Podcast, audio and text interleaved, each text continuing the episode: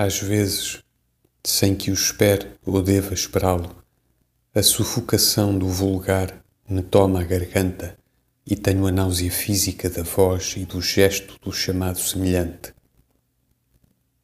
A náusea física direta, sentida diretamente no estômago e na cabeça, maravilha estúpida da sensibilidade desperta. Cada indivíduo que me fala, cada cara cujos olhos me fitam, afeta-me como um insulto ou como uma porcaria. Extravaso o horror de tudo.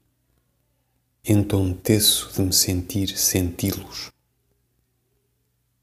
E acontece quase sempre, nestes momentos de desolação estomacal, que há um homem, uma mulher, uma criança até, que se ergue diante de mim como um representante real da banalidade que me agonia.